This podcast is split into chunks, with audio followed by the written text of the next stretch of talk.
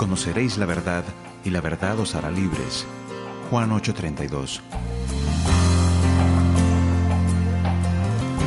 Capilla Cali presenta Semillas de Verdad. Vamos a estudiar la palabra del Señor. Te damos gracias, Padre, te damos gracias una vez más, Dios, por, por regalarnos este día, Señor, para venir y estudiar tu palabra, Dios. Yo te pido por cada uno de nosotros, Señor, por cada una de las personas que están aquí, por mis hermanos y hermanas, Señor, para que tú, tú estés trayendo paz y, calma a su corazón, Dios, para que tú estés trayendo esa paz que sobreabunda, Dios, que podamos dejar nuestros afanes y nuestras preocupaciones en tus manos, Señor, y poder escuchar eh, la salida, Dios, que tú tienes para nosotros en medio de las pruebas o las dificultades que cada uno tenga, Dios. Te doy gracias, Señor, por este momento. Quiero rogarte, Dios, para que nuestros corazones estén dispuestos, para que tu Espíritu Santo esté obrando en cada uno de nosotros y podamos estar atentos a lo que tú quieras hablarnos ah, en este día, Señor, en esa introducción a, esta carta, Dios, que tú nos has dado para nuestro crecimiento, Dios. Te damos gracias, Señor, y te pido por las personas que, y los pastores que están enseñando y estudiando en, otras iglesias, en otras partes, Señor, para que tu palabra fluya, Señor, y haya crecimiento en tu iglesia, Dios, y cada día estemos a la estatura tuya, Señor. Te lo pedimos, Padre, en el nombre de Jesús. Amén. Bueno, gloria a Dios. Eh, les invito a que abran sus Biblias en primera, la primera carta de Pablo a los tesalonicenses. Si, si la dejaron marcadita ahí en Colosenses, en la última parte, denle una vuelta a la hoja que sigue y ahí la van a ver. Está ahí enseguidita. Esta serie que vamos a estar viendo la, la he titulado Afirmados en la Esperanza. Ahorita después de que hagamos la introducción, vamos a ver por qué, por qué ese título. Quiero hablarles un poco acerca de la introducción de esta carta. Eh, es una, una de las que les confieso he disfrutado más y se me ha hecho más necesaria para poder entender algunas cosas que Pablo, de las que Pablo va a hablar aquí. Lo primero que quería recordarles, antes de avanzar, eh, el autor de esta carta fue el apóstol Pablo. Si ustedes están ahí en Primera Tesalonicenses, en el versículo 1 lo pueden ver. Pablo y, él nombra dos amigos más. Se cree que esta carta fue escrita desde Corinto, cuando Pablo pasó un tiempo ahí en esta ciudad por año y medio. Se cree que él escribió esta carta desde ahí. Y se cree que fue escrita entre el 50 y el 54 después de Cristo Jesús. Unos 20 años o unos 15 o 20 años después de que Jesús ascendió a los cielos. es la fecha que se cree y el lugar de la escritura. Los destinatarios de esta carta son, como ustedes lo ven ahí en el versículo 1, la iglesia de los tesalonicenses. La iglesia de los tesalonicenses. Ahorita vamos a ver un poco más de, ellos como tal. Quiero hablarles un poco acerca de la ciudad. El nombre de la ciudad originalmente era Tesalónica, de, de, Tesalónica, perdón, era Terma. El nombre original de la ciudad era Terma, y eso era debido a sus aguas termales que pasaban por el lugar. Luego, unos, unos años más adelante, uno de los cuatro generales de Alejandro Magno, que tomaron el control de la región, cambió el nombre de la ciudad eh, en honor a su esposa. Se llamaba Salóniki y en honor a su esposa le puso Tesalónica. De ahí nació el nombre, Tesalónica. Interesante. Quiero mostrarles algunas unas fotos acerca de lo que de la ubicación primero de, esta, esta localidad. Ahí está Turquía, Bulgaria, aquí no se ve muy bien, podemos mostrarla otro momentico. Aquí se ve mejor. Ahí está Bulgaria, Turquía, Albania. Aquí en la parte violeta, Grecia, la Grecia actual, ahí donde está el punto rojo, que ahí se ve claramente. Ahí está Salónica. Si ustedes van hoy en día, van a, van a estar ahí. Va, la ciudad está actualmente ahí. Quiero mostrarles algunas ruinas, algunas, algo de lo que queda de la ciudad antigua. Ahí está, eh, se cree que eso es un salón para que se ejercía para el comercio. Al fondo se ve el mar y Salónica era un puerto, era un puerto y se cree que ese es un lugar donde se, se comerciaba, por decirlo así. Sigamos. Dale otra vez para, por favor, que salga el título. Otra vez. Aquí vemos algunos salones y se cree que en estos dos lugares enseñaba el apóstol Pablo. Eso es lo que se cree, ¿no? Eso es solo parte de la historia, pero actualmente se quedan las ruinas después de tantos años. Ahí podemos ver que hay una, un estilo de una sinagoga, ya hay un túnel. Eh, actualmente se, se, se observa esto y existe. Sigamos. Aquí hay, en la actualidad, estos son algunos lugares donde hay aguas termales todavía y que por ello se, se caracteriza Salónica en la actualidad. Ahí está todavía, se puede encontrar. Eh, sigamos. Ahí, ahí ya es la Tesalónica actual, esa es una localidad que está cerca del puerto y pues ahí estoy yo tomándome alguna foto. en esta semana fue el viaje rapidito, no, por molestar. Fue a propósito, fue a propósito, lo planeé, sí. No, pero es, chévere porque allá es el mar Mediterráneo y está como un golfo que hay en la ciudad actual. Y sigamos para ver más parte de la ciudad. Sí se ve el puerto y la ciudad. Ahí está Salónica y lo que fue Tesalónica, donde Pablo algún, alguna vez enseñó y estuvo. Sigamos, miren, esas son las playas de Salónica actual. Cuando Jesús vuelva por su iglesia, bueno, con su iglesia a, gobernar por mil años, a mí me gustaría estar ahí.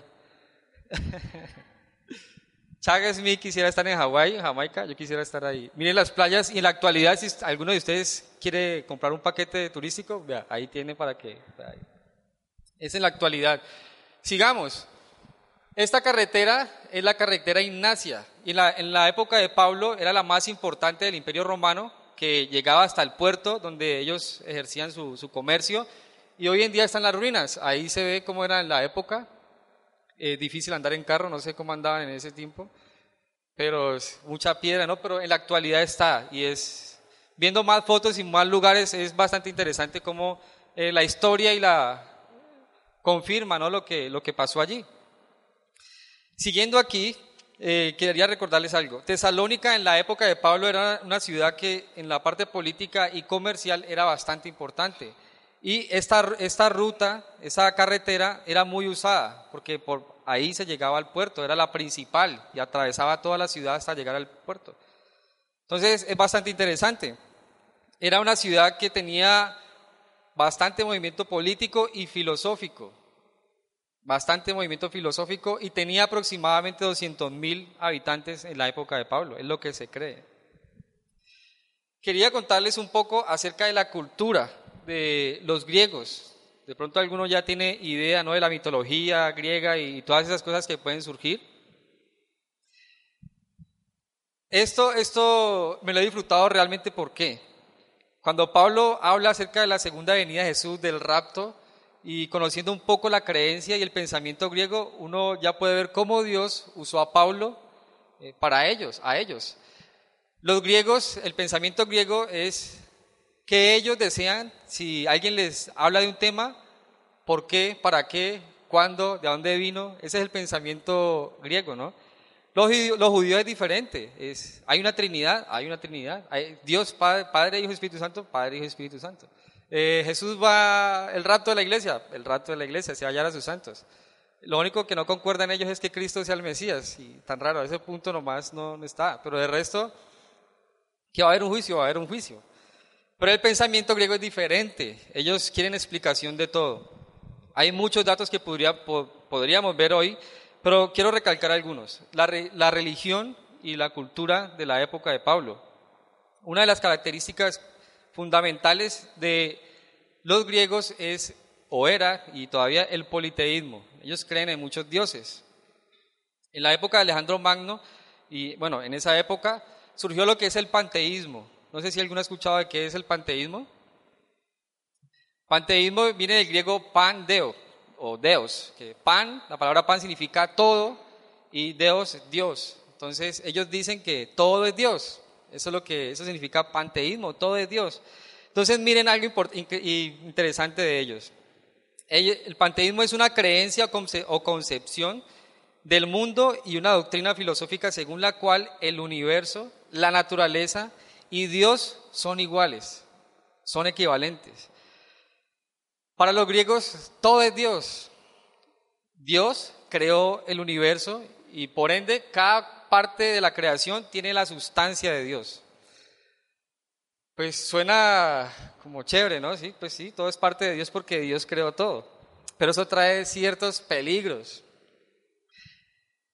Ellos creen que si Dios creó esta matica, entonces esta matica tiene la sustancia de Dios, por lo tanto, si yo tengo una intimidad o una cercanía a las plantas, parte de la sustancia de Dios que está en eso va a estar en mí y voy a tener sus energías y cosas así. ¿No les suena como conocido eso? No sé si recuerdan los que vieron Avatar. ¿Alguno vio Avatar? ¿Se acuerdan que ellos tenían conexión con cualquier cosa, con todo? Panteísmo, o sea, y eso es el panteísmo. Hay una cultura que hay unos árboles inmensos, creo que son los hindúes por allá por esa región.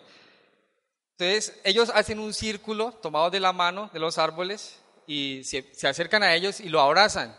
Y la idea es obtener todas las energías y lo que Dios dejó de esencia en esos árboles. Esos son los griegos y Pablo iba a tratar con ese tipo de personas. ¿Cómo hablaríamos nosotros de Jesús y de que hay un solo Dios y, de que eso pues no es cierto? ¿Cómo llegaríamos a esas personas? Es interesante cómo Dios usó a Pablo para llegar a ese tipo eh, de personas. Ese es el panteísmo. Ellos creían que todo es Dios, todo es Dios, el agua, ¿no? Entonces yo me, unto de cierta agua y esa agua va a generar en mí algo, sanidades, cualquier cantidad de cosas puede generar.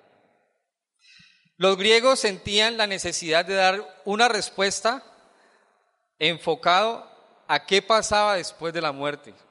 ¿Han escuchado los cuentos, los cuentos de Ultratumba? ¿Qué pasa después de la muerte y todos sus misterios? Bueno, los griegos estaban muy enfocados en su época y aún en eso. ¿Qué pasa después de la muerte? Por eso, por ese deseo de querer qué pasa después de la muerte, hicieron una fusión con los mitos y la cultura de ellos, la romana y la, la oriental. El Alejandro Magno, él generó una, unidad universal en su época, unió muchas culturas. De ahí surgió la democracia, la filosofía y el arte enfocado en la parte del teatro. De ahí, es interesante cómo viene todo eso. Pero todo ese pensamiento griego tiene algo que ver con nosotros. No sé si algunos de los que están aquí, que son como yo, cuando se les habla de algún tema, quieren saber un poco más de, bueno, ¿y por qué? A ver, muéstreme. Somos de un pensamiento griego en el fondo venimos de ese pensamiento griego. Entonces, ese era el contexto en cuanto a la cultura y la religión de los griegos. Ellos tenían varios, varias deidades. Vamos a ver si, ahí está, las podemos mostrar. A ver si la vemos rápidamente. Este es Zeus. A Zeus se le atribuyó como animal el águila y se representa siempre con un rayo. Ahí está como de los cuentos de niños. está representado así.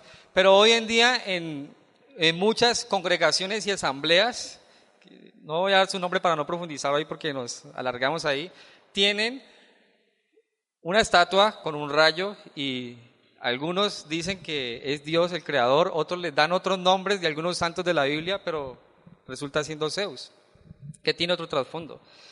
Ahí está, si, seguimos, vemos, podemos ver a otro personaje que se llama Hera. Es la hermana y esposa de Zeus. O sea, es la hermana, pero es la esposa de Zeus, era. Y algo interesante de esta mujer, de esta diosa, ella debería proteger a las mujeres casadas, ella. Y como animal se le atribuía el pavo real.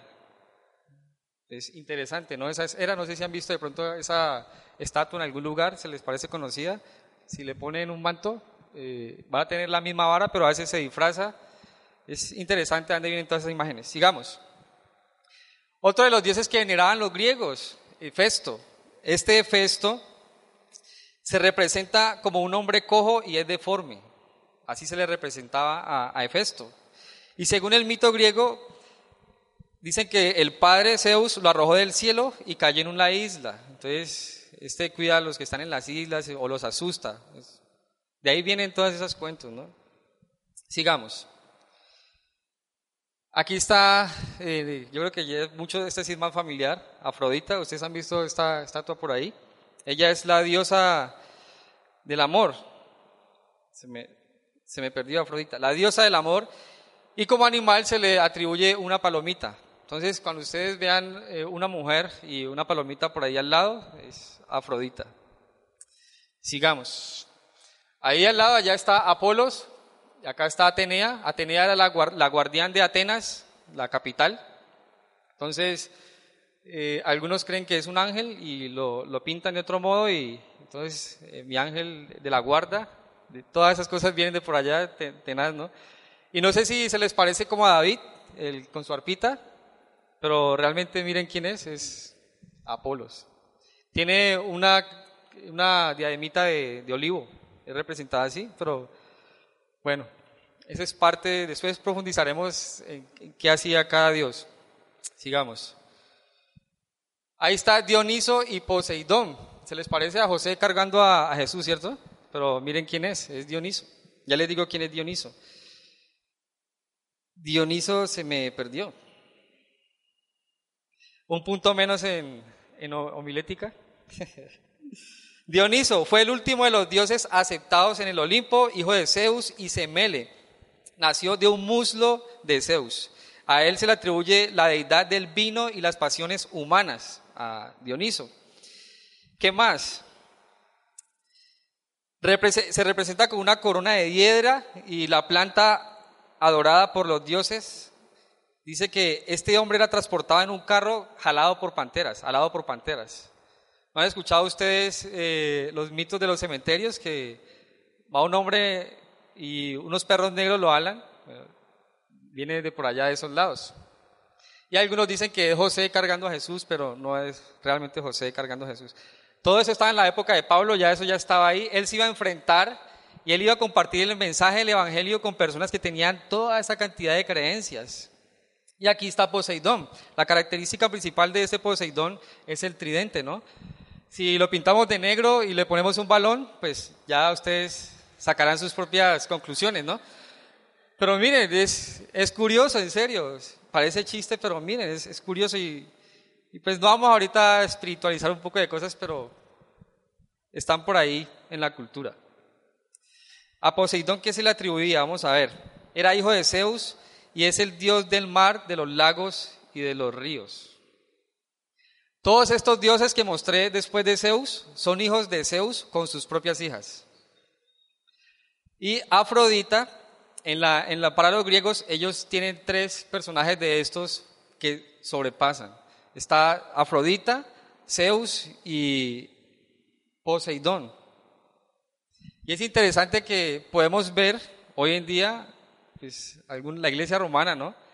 Ellos tienen una mujer el Padre y un Hijo, en su Trinidad. viendo un programa el otro día le contaba a un amigo aquí que ellos en su interior tienen esa Trinidad y ya saben quiénes son esa Trinidad, pero al mundo exterior le muestran el Padre, el Hijo y el Espíritu Santo. Pero realmente la Trinidad es una mujer, el Padre y un Hijo. El Espíritu Santo está ahí como por demás. Después hablamos de eso, pero para la época de Pablo esto era lo de la cultura griega la cultura griega. Pablo iba a llegar e iba a compartir el Evangelio con ese tipo de personas que querían y tenían dioses para cada cosa. Hay muchos más en la lista, pero es interesante cómo Dios usó a Pablo para esto. Sigamos. Eso es un poco de la cultura.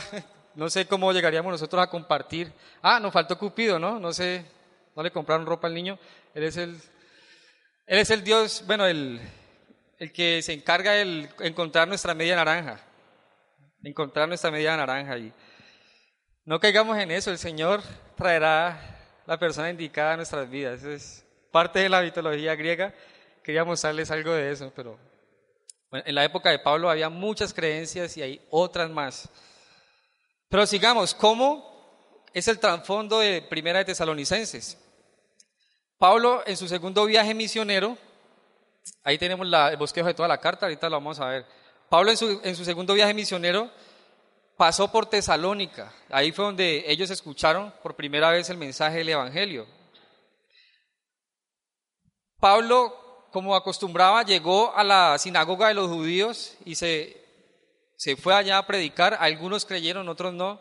Eh, los que no creyeron alborotaron la ciudad, los enviaron a la cárcel. Después un hombre llamado Jasón lo sacó de ahí.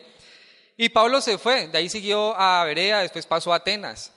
Y así, después de que Pablo sale, quedó una congregación de cristianos y de creyentes fieles al Señor en Tesalónica.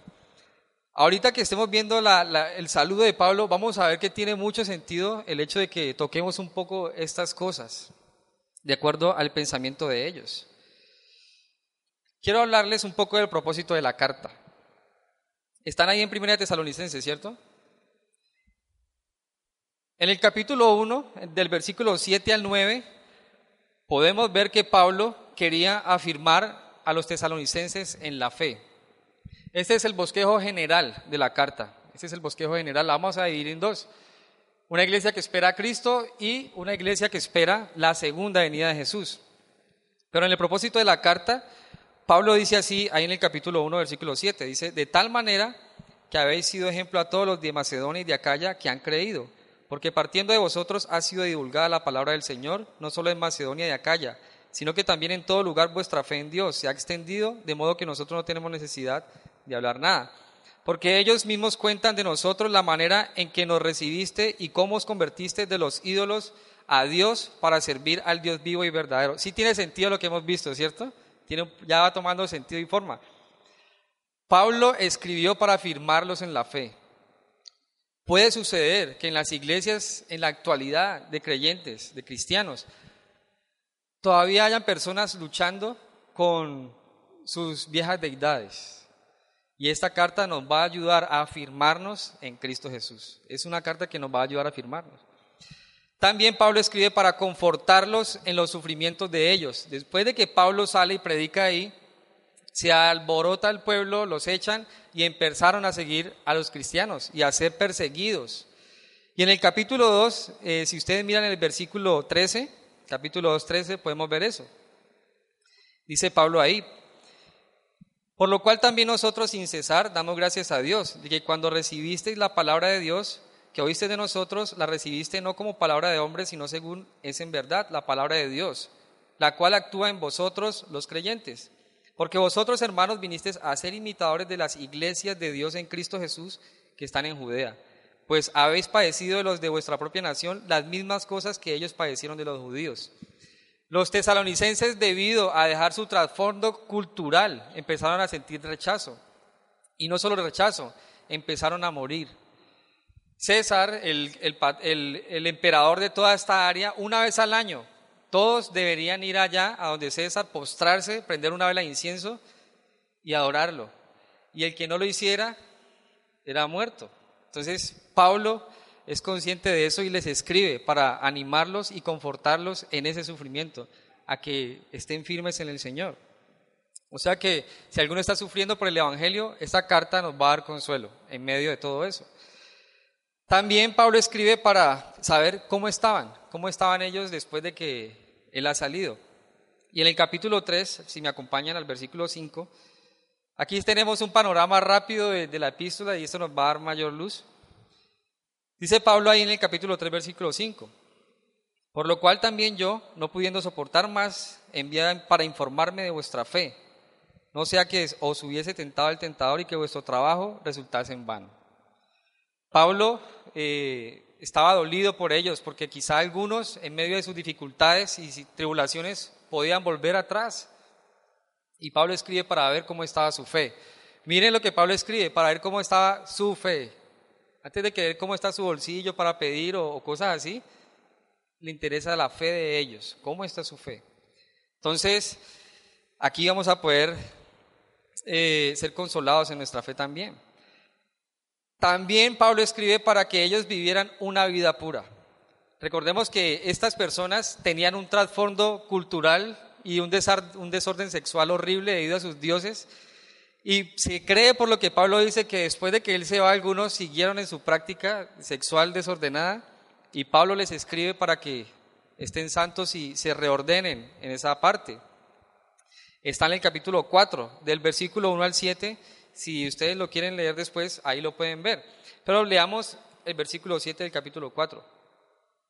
Dice, pues no nos ha llamado Dios a inmundicia, sino a santificación. Y antes de eso, Pablo habla de la fornicación. O sea que Pablo los escribe no para condenarlos, sino para reordenarlos y que dejen realmente todo lo cultural que han traído, porque eso no agrada al Señor. Entonces pueda que haya un caso en alguno de nosotros, que caminando con el Señor, eh, la cultura a veces predomina por encima de la palabra. Bueno, el Señor nos va a, a dar un poco de luz y unas palmaditas para seguir adelante con Él y esperar su venida de santos. En el capítulo 4, en el versículo 13, vemos que Pablo también escribe esta carta para darles consuelo en cuanto a los seres queridos que habían muerto. ¿Recuerdan que ellos tenían esa, esa lucha con el limbo y qué pasaba cuando la gente moría y querían saber? Bueno, mire lo que Pablo les dice en el capítulo 4, versículo 13. Tampoco queremos, hermanos, que ignoréis acerca de los que duermen, para que no os entristezcáis, entristezcáis como los otros que no tienen esperanza. Hay algunos que mueren y ya no tienen esperanza, pero Pablo escribe para confortarlos en cuanto a sus seres queridos que en medio de la tribulación que hayan vivido, a los creyentes habían muerto. ¿Qué pasó con ellos? No? Entonces Pablo nos va a dar luz de qué pasa con aquellos que han muerto con el Señor, pero también vamos a poder ver de qué pasa con los que mueren sin el Señor. Es, es sencillo eso. Y lo último que Pablo, el propósito de la carta principal de Pablo es hablar y afirmarnos acerca de la segunda venida de Jesús. En cada capítulo Pablo habla acerca de la segunda venida de Jesús. Son muchos versículos y ahorita no, no alcanzamos a verlos todos. Pero en cada capítulo Pablo habla acerca de la segunda venida de Jesús. Y como tarea pueden hacer eso, leerlo, leer toda la epístola y mirar y confirmar que en cada capítulo Pablo habla de eso. Es interesante eso. Harding Watt, un comentarista, dijo en base de toda la epístola de los colosenses, dijo lo siguiente. Un cristiano que espera a Cristo no tiene lugar para ídolos en su corazón, no tiene lugar para la pereza a la hora de su servicio a Cristo, no tiene divisiones en su comunión entre hermanos, no tiene depresión en su mente debido a la muerte y algunos temas que tengan que ver con, con ese aspecto, y no tiene pecado en su vida. Eso es lo que este hombre ha dado como conclusión en cuanto a esta carta. Un hombre que vive esperando a Cristo Jesús vive para Cristo Jesús, ¿no? Algunos conocemos, hemos escuchado y algunos tienen claro el rapto y un poco de cosas acerca de la segunda venida de Jesús, pero no viven esperando a Jesús. Entonces podemos ver que Pablo nos va a enseñar acerca de la segunda venida de Jesús, pero también nos va a exhortar a vivir para la segunda venida de Jesús. Es interesante eh, esa parte, ¿no? Y dejar el cliché de que, ah, puede venir hoy, en media hora, en una hora, es, para algunos ya es solo un cliché en sus dichos, pero realmente usted está consciente de que puede venir ahora, es algo totalmente diferente. Entonces Pablo nos ayuda a esto. Esta se cree que fue la primera carta del apóstol Pablo que escribió. Se cree que esta fue la primera carta del apóstol Pablo y algunos dicen que es la más sencilla de todas, porque solo profundiza en el rapto y en la segunda venida de Jesús y que no toca otros temas. Pero si miramos detalladamente solo el capítulo 1, podemos ver más de ocho doctrinas de las que Pablo habla ahí, en ese capítulo 1. A medida que vamos desarrollando vamos a poderla ver, vamos a poder ver esos temas. En el versículo 1, Pablo, solo Pablo en el versículo 1 habla acerca de la deidad de Jesús, habla de la doctrina de la iglesia, habla de la doctrina de la gracia, en el versículo 1 nomás. Entonces, Pablo había pasado tres semanas nomás compartiendo con los tesalonicenses y en esas tres semanas los dejó instruidos acerca de muchos temas, muchos temas. Acompáñenme en el capítulo 3, versículo 12 y versículo 13. Este es un verso clave de la carta y resume lo que Pablo va a hablar. Dice ahí, y el Señor os haga crecer y abundar en amor unos para con otros y para con todos, como también lo hacemos nosotros para con vosotros, para que sean afirmados vuestros corazones irreprensibles en santidad delante de, de Dios nuestro Padre en la venida de nuestro Señor Jesucristo con todos sus santos. Es interesante que Pablo nos va a afirmar en la fe en, Él. Vamos ahorita sí a ver, el, este es el bosquejo que hemos hecho para esta carta, después lo podemos ver, pero vamos a ver lo que vamos a, ver hoy. El versículo 1, el versículo 1. Pablo, hoy vamos a hablar acerca de esperando a Cristo testificando, eso es lo que vamos a ver en el capítulo 1, pero hoy solo vamos a ver los saludos, eh, cuál era el trasfondo más a fondo de los tesalonicenses, cómo nació la iglesia ahí. Eso es lo que vamos a ver. Entonces, acompáñenme, acompáñenme ahí al versículo 1 y vamos a, ahorita sí ir profundizando un poquito. Leámoslo, dice, Pablo, Silvano y Timoteo a la iglesia de los tesalonicenses en Dios Padre y en el Señor Jesucristo. Gracias y paz sean a vosotros, de Dios nuestro Padre y del Señor Jesucristo. ¿Qué tal si me acompañan a hablar otra vez para que se me quiten los nervios? Padre, te damos gracias Dios eh, por este día, Señor, una vez más. Y ayúdanos a que no sea solo información, Señor, sino para que esto pueda ser útil y seamos también usados para llegar a cierto tipo de personas que a veces parecen inalcanzables, Señor. Y así como tú usaste a Pablo, Dios, y conocía todas estas cosas y lo usaste para llegar a ellos, nos puedas usar a nosotros para llegar a, a otros, Dios, y sean salvos también como los tesalonicenses, Padre. Te lo pedimos en el nombre de Jesús. Amén. Entonces, hablemos de Pablo. Pablo, ya hemos hablado bastante de Pablo y era un ex perseguidor de la iglesia cristiana. Si alguno quiere leer dónde, cómo se convirtió Pablo, en Hechos 9, ahí está la historia de Pablo. Pablo perseguía a la iglesia cristiana, consentía en matar cristianos y el Señor después lo, se le presenta y Pablo se, es transformado y empieza a servir ahorita a Cristo.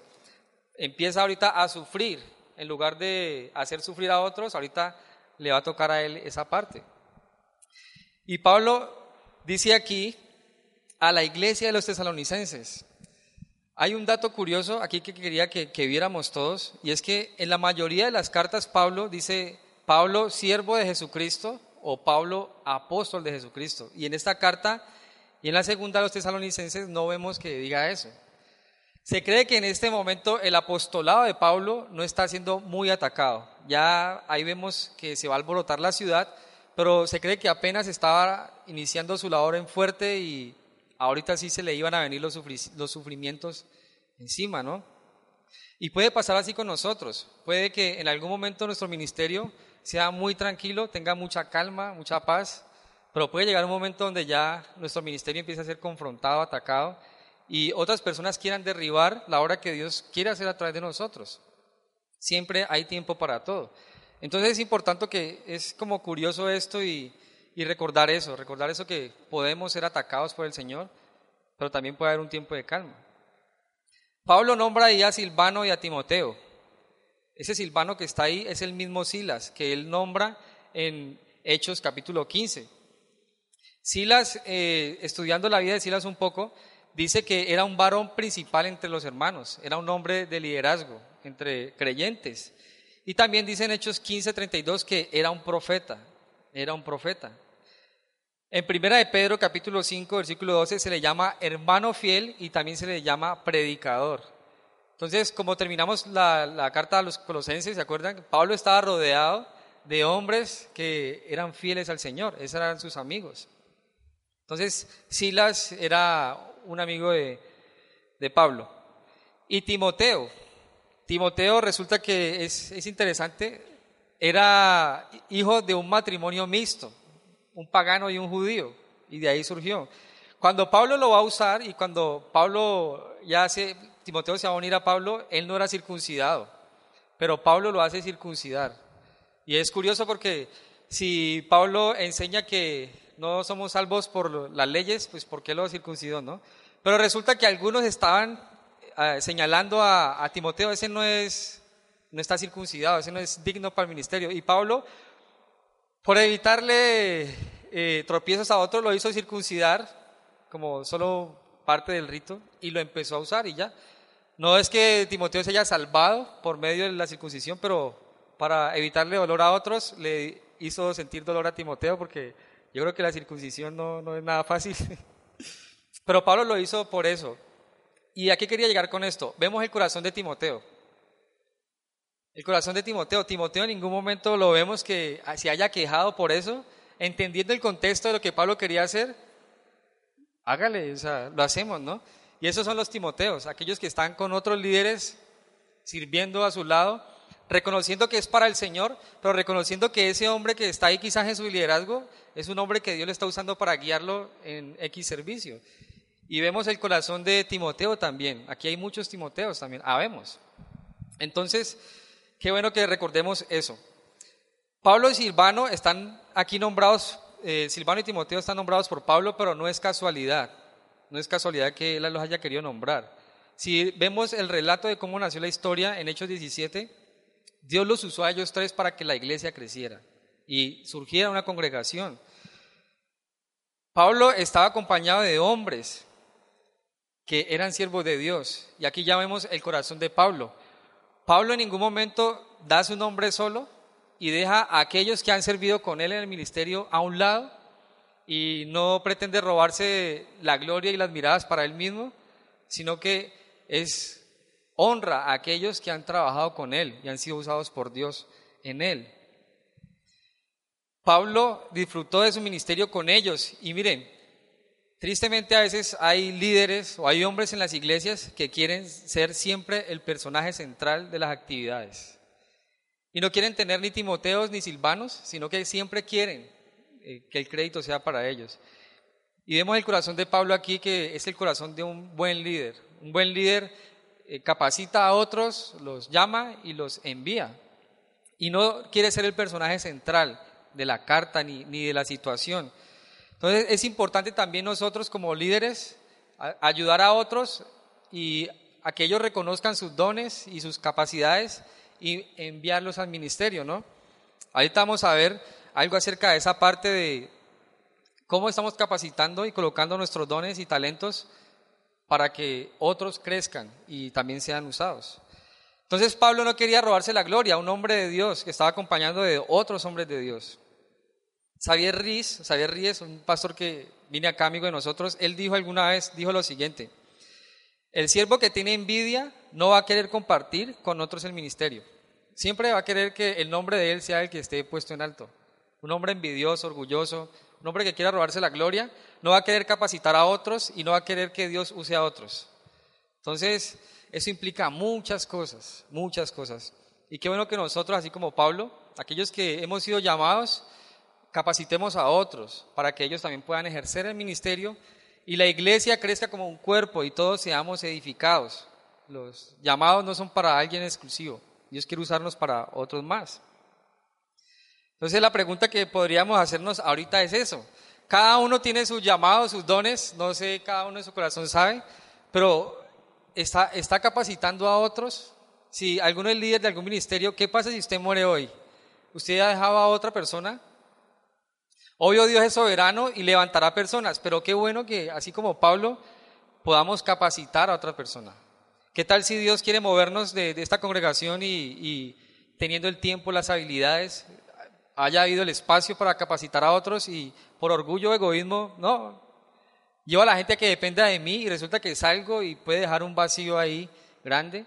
Dios es soberano y va a orar, pero no deberíamos caer en esa actitud. Entonces, cada persona de los que estamos aquí, si tenemos dones, llamados, talentos, sería bueno que empezáramos a orar al Señor, a depender más de Él, a crecer más de Él, pero también a llevar a otros al crecimiento, a capacitarlos para que ellos hagan el ministerio. Más adelante vamos a ver que esta iglesia pequeña, en la que Pablo pasó tres semanas con los tesalonicenses, fue una iglesia misionera. Después Pablo no tenía nada que decir alrededor de las ciudades, sino que ellos salieron a evangelizar el mismo. Es interesante eso. Sigamos. Recordando una historia que hay en Hechos, eh, Pedro le dijo a un hombre, Pedro le dijo a un hombre lo siguiente, no tengo plata ni oro, pero lo que tengo te lo doy. Entonces, qué bueno que tomemos eso también para nosotros. No tengo plata para regalarle a nadie, pero Dios me ha dado dones, talentos, me ha capacitado y quiero ayudarte con eso que Dios me ha dado para que tú hagas el ministerio. Entonces, qué bueno que así como Pablo, Silvano y Timoteo decidamos unirnos, servirnos, capacitar a otros para levantar congregaciones en otros lugares, para que otras personas eh, puedan disponer sus casas y crezcan en el Señor. Es importante esa parte. Hay una pregunta que tengo aquí para cada uno de nosotros. ¿Por qué, lo, ¿Por qué te van a recordar cuando mueras? Cuando mueras, ¿por qué te van a recordar? Pueden haber muchas conclusiones para esto, pero yo quiero tocar dos. Hay una, hay una de dos. Primero, así como Pablo y estos tres hombres que nos recuerden por el servicio al Señor. Y la otra parte es que nos recuerden por lo que dejamos de hacer en el Señor. Pueden suceder alguna de las dos. Vemos hombres en la Biblia que el Señor ha dejado plasmado aquí sus nombres por su fe y su dependencia del Señor, a pesar de muchas cosas. Y el ejemplo que se nos viene quizá primero es David, ¿no? Pero es un hombre conforme al corazón de Dios. Quedó ahí. ¿Por qué te van a recordar cuando mueras? Sí, o sea, por tu servicio o por lo que dejaste de hacer. Triste, es triste ver personas con talentos, llamados, capacidades, que están sentados sin hacer nada ahí. Es triste. Y en algún momento salen o mueren y, sí, gloria a Dios, o sea, un hermano, pero, gloria a Dios, se salvó y todo, pero qué triste que nos recuerden por lo que dejamos de hacer y no por lo que el Señor debería usarnos, ¿no? Entonces, bueno, es que nos preguntemos eso, ¿cómo estamos capacitando y sirviendo a otros para que ellos arranquen el ministerio? En Efesios 4, eh, si me acompañan ahí, unas hojitas más atrás. Efesios capítulo 4, versículo 11. Dice ahí, y él mismo constituyó a unos apóstoles, a otros profetas, a otros evangelistas, a otros pastores y maestros. ¿Qué dice en el 12? a fin de perfeccionar a los santos para la obra del ministerio, para la edificación del cuerpo de Cristo. Tienes dones, tienes talentos, tienes capacidades.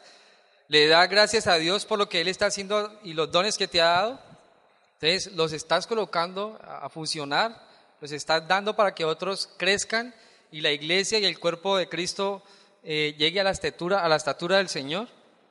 Es una buena pregunta que deberíamos hacernos, si estamos edificando el cuerpo de Cristo o simplemente estamos ocupando una silla en el cuerpo de Cristo. Es una pregunta bastante interesante que deberíamos hacernos.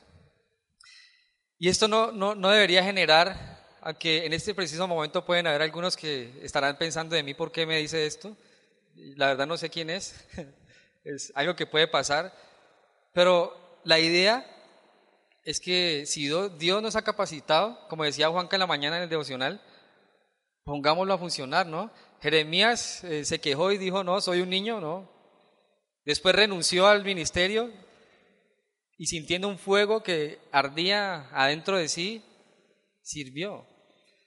No luchen con ese fuego. O sea, si el Señor los ha capacitado, si Él mismo les ha dado todo lo que ustedes son, denlo a otros, denlo a otros denlo a otros. Esto por el saludo de Pablo. Volvamos a Tesalonicenses, por favor. Pablo escribe y dice ahí en el versículo 1 a la iglesia de los tesalonicenses.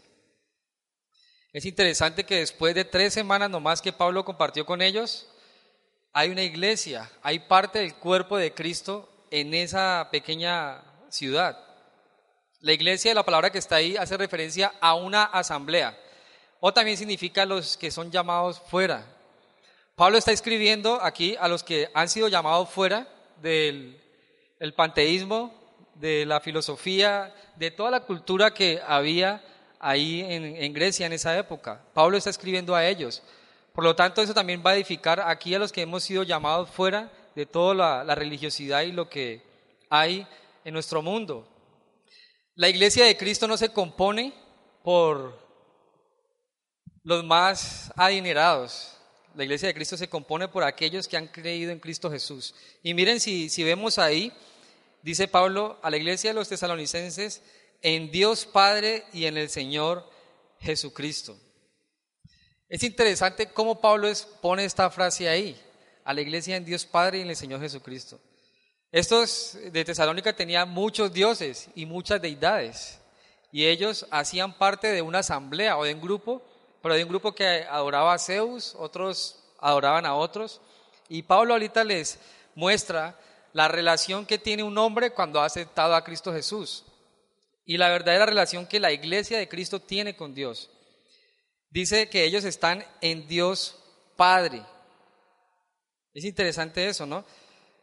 Cuando Pablo dice ahí en Dios Padre, eso indica que ya los tesalonicenses no eran más paganos, ya no eran más hijos de Zeus, no eran más hijos de los dioses de su, de su cultura, sino que eran hijos de Dios Padre, de Dios Creador. Si ustedes ven, esa palabra de Dios ahí está escrita con una D mayúscula, ¿cierto?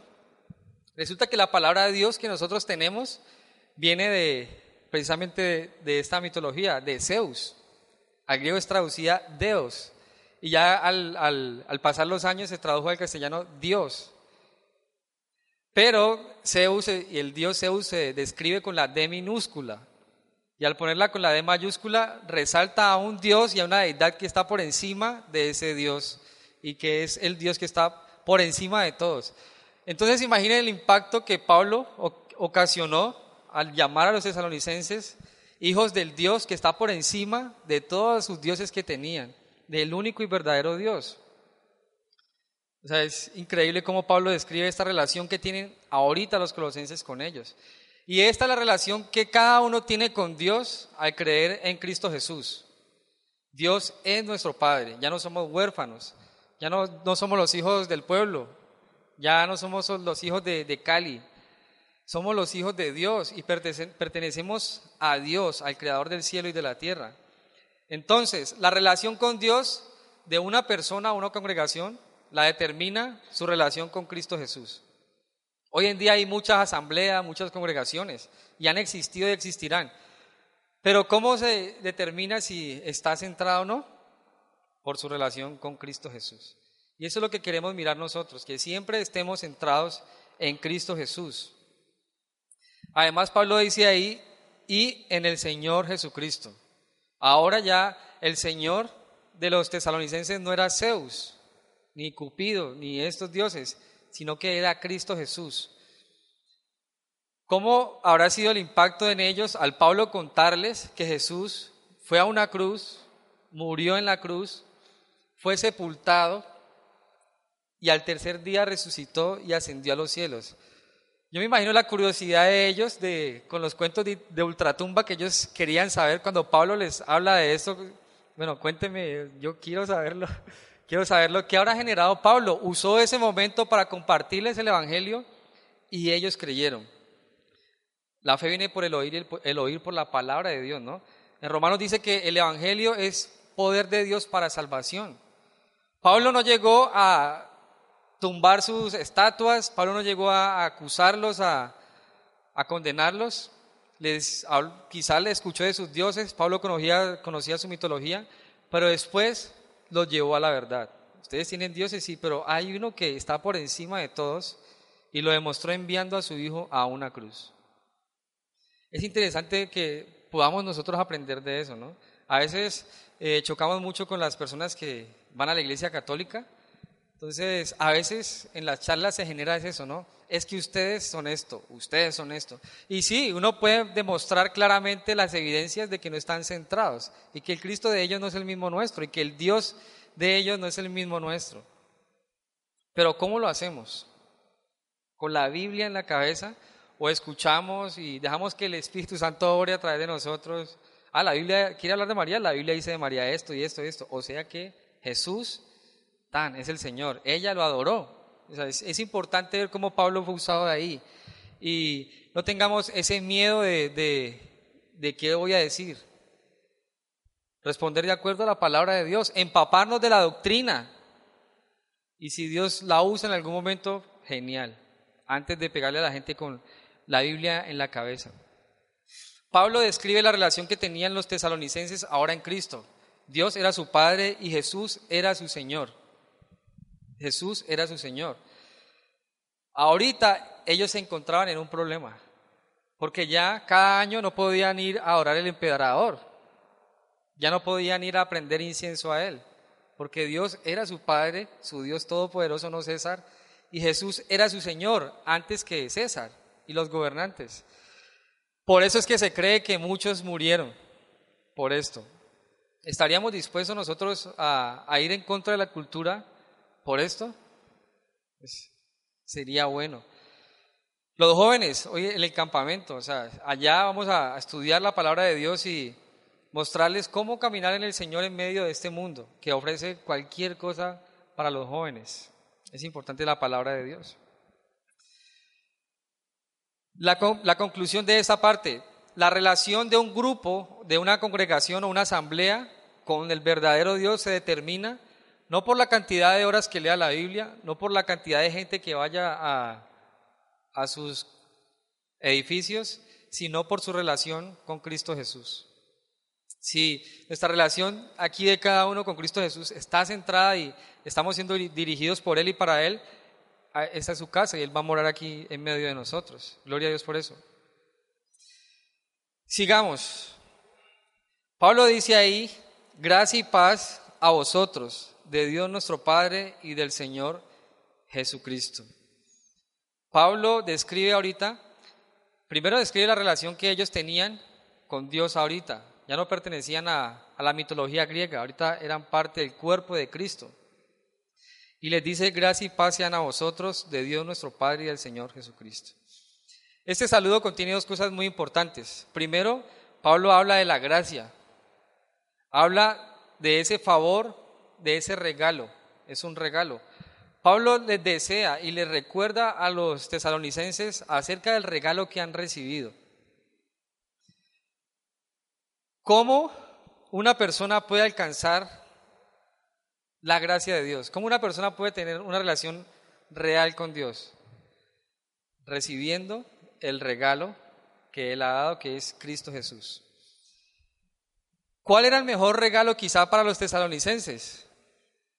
Su cultura, eh, su idioma, su lenguaje, sus playas. Pero Pablo les dice aquí, miren, recuerden que el mejor regalo que ustedes tienen es ahorita Cristo Jesús. Eso es lo que Pablo les está recordando en este saludo. Y es algo que nosotros deberíamos recordar. Eh, hoy es el Día de los Padres, ¿no? Celebramos eso acá. ¿Cuál es el mejor regalo que tenemos nosotros? ¿Los hijos? ¿Nuestras esposas? ¿El carro? la casa, el ministerio. ¿Cuál es el mejor regalo que cada uno tiene? Pablo aquí nos recuerda que el mejor regalo que cada uno tiene es la gracia de Dios en Cristo Jesús. De ahí para allá hay otras cosas que se disfrutan en Él y aquí. Pero el regalo más importante que cada uno tiene y que el mundo tiene es Cristo Jesús. Él vino a morir por todos los pecadores, vida eterna. Ese es el mejor regalo que cada uno tiene. Si Cristo Jesús no es el mejor regalo que cada uno tiene, hay un pequeño desorden en nuestro mapa. Y esto debería servir para reordenarnos y colocar nuestro centro en Él y lo demás es añadidura, como dice Mateo 6:33.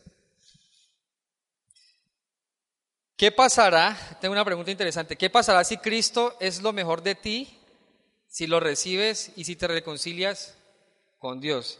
¿Qué pasa cuando una persona recibe ese regalo que Dios ha dado, que es a su Hijo?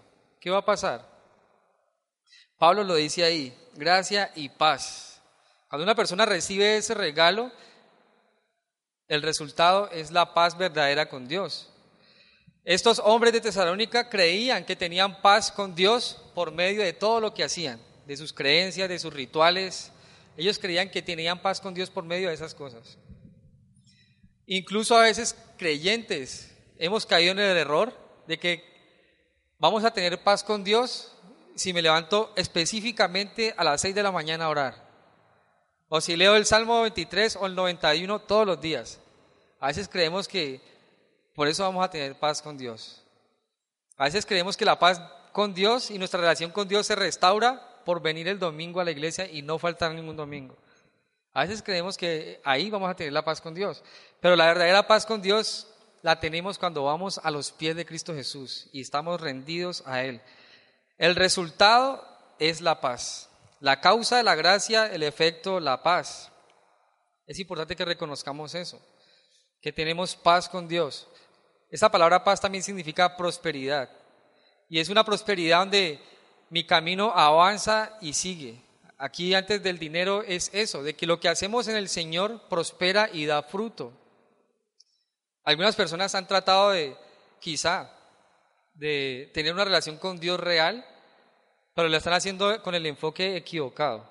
Jesús no es el centro y no se han apropiado de ese regalo, pero siguen luchando con querer eh, agradar a Dios y experimentar esa paz de Dios, pero no han podido. No sé si aquí hay alguna persona que por primera vez haya venido o que lleve tiempo y no haya aceptado ese regalo de una manera real. Bueno, una vez recordemos, si usted quiere tener paz con Dios, reciba ese regalo. Es un regalo, es gratis. Solo tiene que recibirlo, reconocer a Jesús en su corazón, reconocer la insuficiencia de sus obras para tener una relación con Dios y dejar que Él obre a través de usted. Ese es el regalo. Y el resultado va a ser la paz. Y es una paz que sobrepasa todo entendimiento. Es una paz que va por encima de la paz que el dinero, el mundo, la cultura, todo lo que el mundo pueda ofrecer da. Esa paz es pasajera. Si alguna persona aquí desea aceptar a Jesús en su corazón, hágalo. Hágalo. Acéptelo, pídale perdón y dígale a Él que entre en su vida y que sea el Señor de su vida. Rinda hacia Él. Estudie su palabra para que crezca. Y sígase congregando para que podamos estudiar la palabra de Dios y cada día pueda avanzar más con otros creyentes que también están en el proceso para llegar a su presencia. Quiero que veamos, yo creo que eh, algunos recuerdan Juan 1.12. Vamos allá a San Juan, capítulo 1, versículo 12. Dice Juan ahí, mas a todos los que le recibieron, a los que creen en su nombre, les dio potestad de ser hechos hijos de Dios. Y siguiendo dice, los cuales no son engendrados de sangre ni de voluntad de carne, ni de voluntad de varón, sino de Dios. Estos tesalonicenses pensaban que realmente eran hijos de Dios. ¿Por qué? Por su cultura, por su tradición. Pero aquí dice que los hijos de Dios no son engendrados por sangre ni voluntad de nada. Nadie puede ser hijo de Dios por medio de sus propias fuerzas. Y el hecho de que mis padres sean creyentes no quiere decir de que yo sea cristiano y haya nacido de nuevo y vaya al cielo. Cada uno debe recibir a Cristo Jesús en su corazón. Para eso vino Él. ¿Y por qué voy a este versículo? Esta es la conclusión del saludo que Pablo les está dando. Y podemos entender un poco más eh, lo que vimos de pronto de introducción. Eso. Pablo estaba diciéndole a los tesalonicenses, miren, ustedes ahorita son hijos del Dios verdadero. Ustedes ya no sirven más a los ídolos.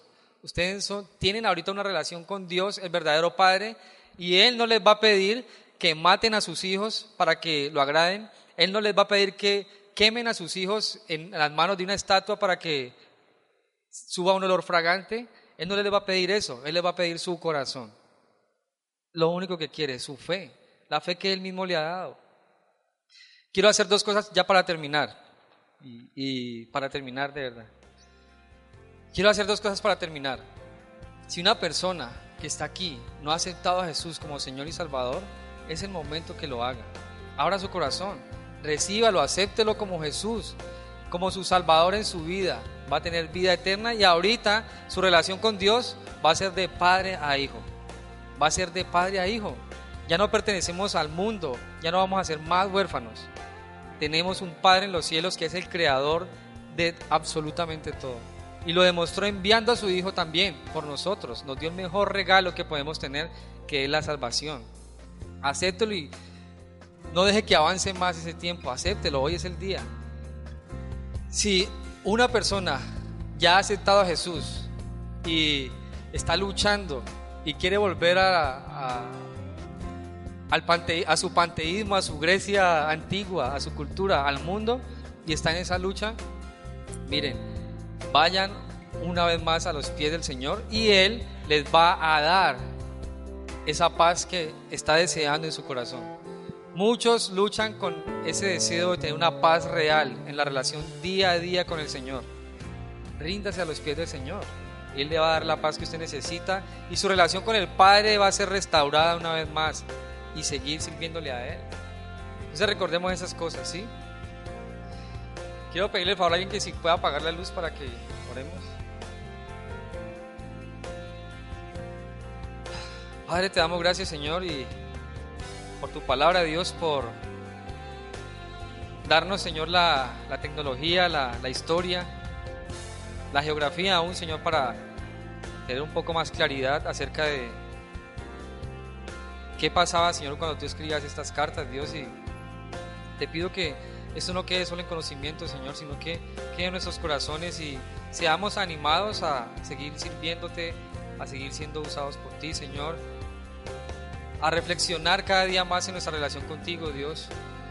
Si hay alguien aquí, Señor, que te ha aceptado, Dios, el resultado es esa paz, Dios, y te pido que lo animes cada día más a seguir en tu voluntad, Señor. Te damos gracias por tu palabra, Dios, por dejarnos este texto, Señor, para crecer y mejorar más en ti, Dios.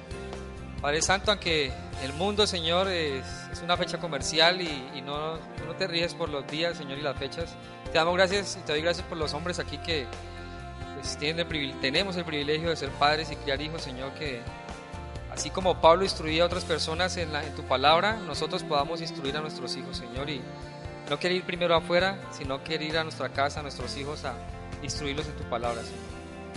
Te damos gracias, Dios, por este día y todo lo ponemos en tus manos, Señor, en el nombre de Jesús. Amén.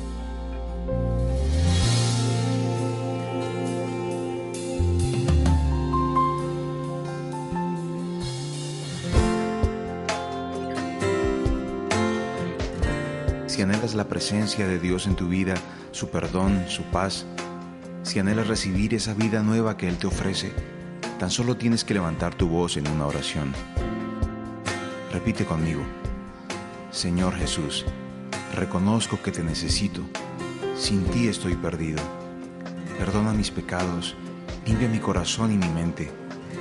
Te entrego todo lo que soy, todo lo que he sido y todo lo que quiero ser Ven a mi corazón, me rindo a ti. Confieso que tú eres el Hijo de Dios que vino para salvarme, para darme vida. Quiero que seas mi Señor, mi Maestro, mi Dios, mi amigo, mi Padre. Gracias por morir por mí para que yo viviera. Gracias por darme fe para que creyera en ti. Gracias por hacer de mí una nueva persona, por la oportunidad de ser tu hijo. Ayúdame a crecer en tu camino, enséñame, dame entendimiento para comprender tu verdad, tu palabra.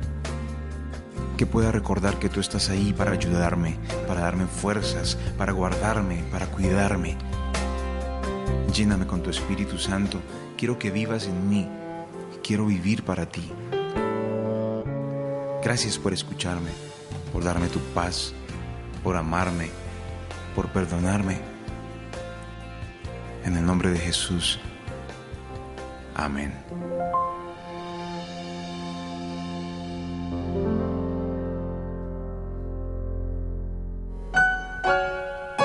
Esperamos que este estudio de la Biblia haya sido de bendición para tu vida y de alimento para tu corazón. No te pierdas el próximo estudio.